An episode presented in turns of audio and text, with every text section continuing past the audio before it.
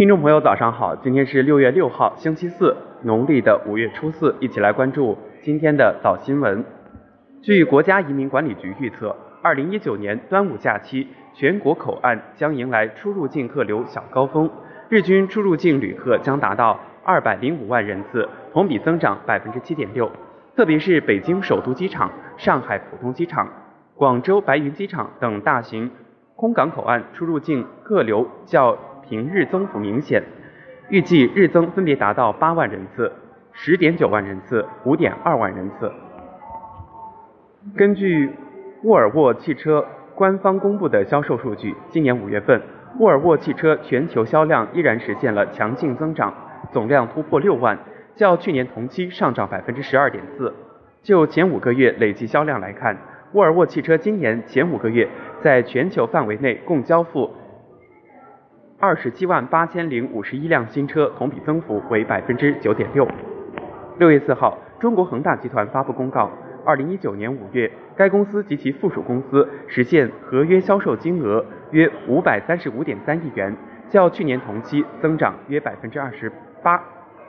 对应的合约销售面积约为四百九十七点三万平方米，合约销售均价为每平方米一万零七百六十四元。六月五号，中国邮政集团公司与华为公司签署战略合作协议。据悉，中国邮政和华为公司将将在分布式架构、咨询规划、智慧物流、智慧园区、云计算、大数据、SDN 敏捷网络、智慧网点转型、绿色节能数据中心和敏捷分支等领域加强合作，开展新技术前瞻性课题研究，共同探索。ICT 新技术在中国邮政金融、寄递、邮务三大业务板块的应用，共同促进中国邮政 ICT 数字化转型。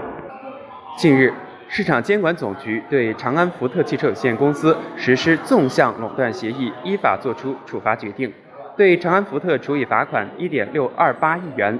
市场监管总局将持续加强反垄断执法。有效预防和制止垄断行为，严肃查处垄断协议滥用市场支配地位和滥用行为权利排除、限制自由、限制竞争行为，切实维护市场公平竞争，营造良好的营商环境，促进经济高质量发展，保护消费者合法权益。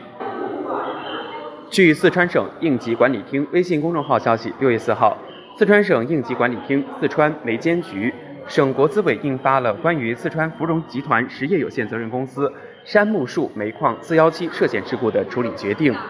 认定该涉险事故是一起生产安全责任事故，决定对二十二名责任人进行追责，其中有四名责任人被予以行政撤职处分。近日，由山东省检察院指定管辖、聊城市检察院审查起诉的德州市原副市长商怀军涉嫌受贿案。在聊城市中级法院公开审理，法庭上，尚怀军对检察机关指控的犯罪事实全部予以认可，表示将真诚认罪悔罪，服从判决。庭审结束后，法庭宣布将择期宣判。据供述警方通报，经供述区人民检察院批准，公安机关已依法对该案主要犯罪嫌疑人韦某等二十一人执行逮捕。并对十三名犯罪嫌疑人取保候审。以下为通报全文。六月四号电，据中国驻美国纽约总领馆网站消息，近日一名中国公民在美国遇害，纽约总领馆特此提醒领区中国公民注意安全。据路透社报道，三星电子公司周三表示，由于中国内由于中国国内市场竞争加剧，该公司已经决定削减惠州工厂的手机产量。在三星发表的这则声明之前，此前曾经有媒体报道称，三星已经为该工厂部分员工提供了自愿辞职的机会。三星拒绝就计划减产的细节进一步置评。六月五号，日本福冈市一名高龄司机四号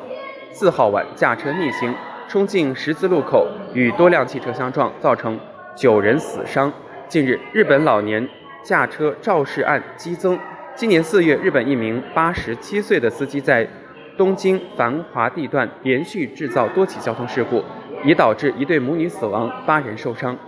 来分享今日早安心语：任何时候你都可以开始做自己想做的事情，只要你不用年龄和其他的东西来束缚自己。每个人心中都有一片海，自己不扬帆，没有人帮你起航。努力就能够遇到更好的自己。明天再见。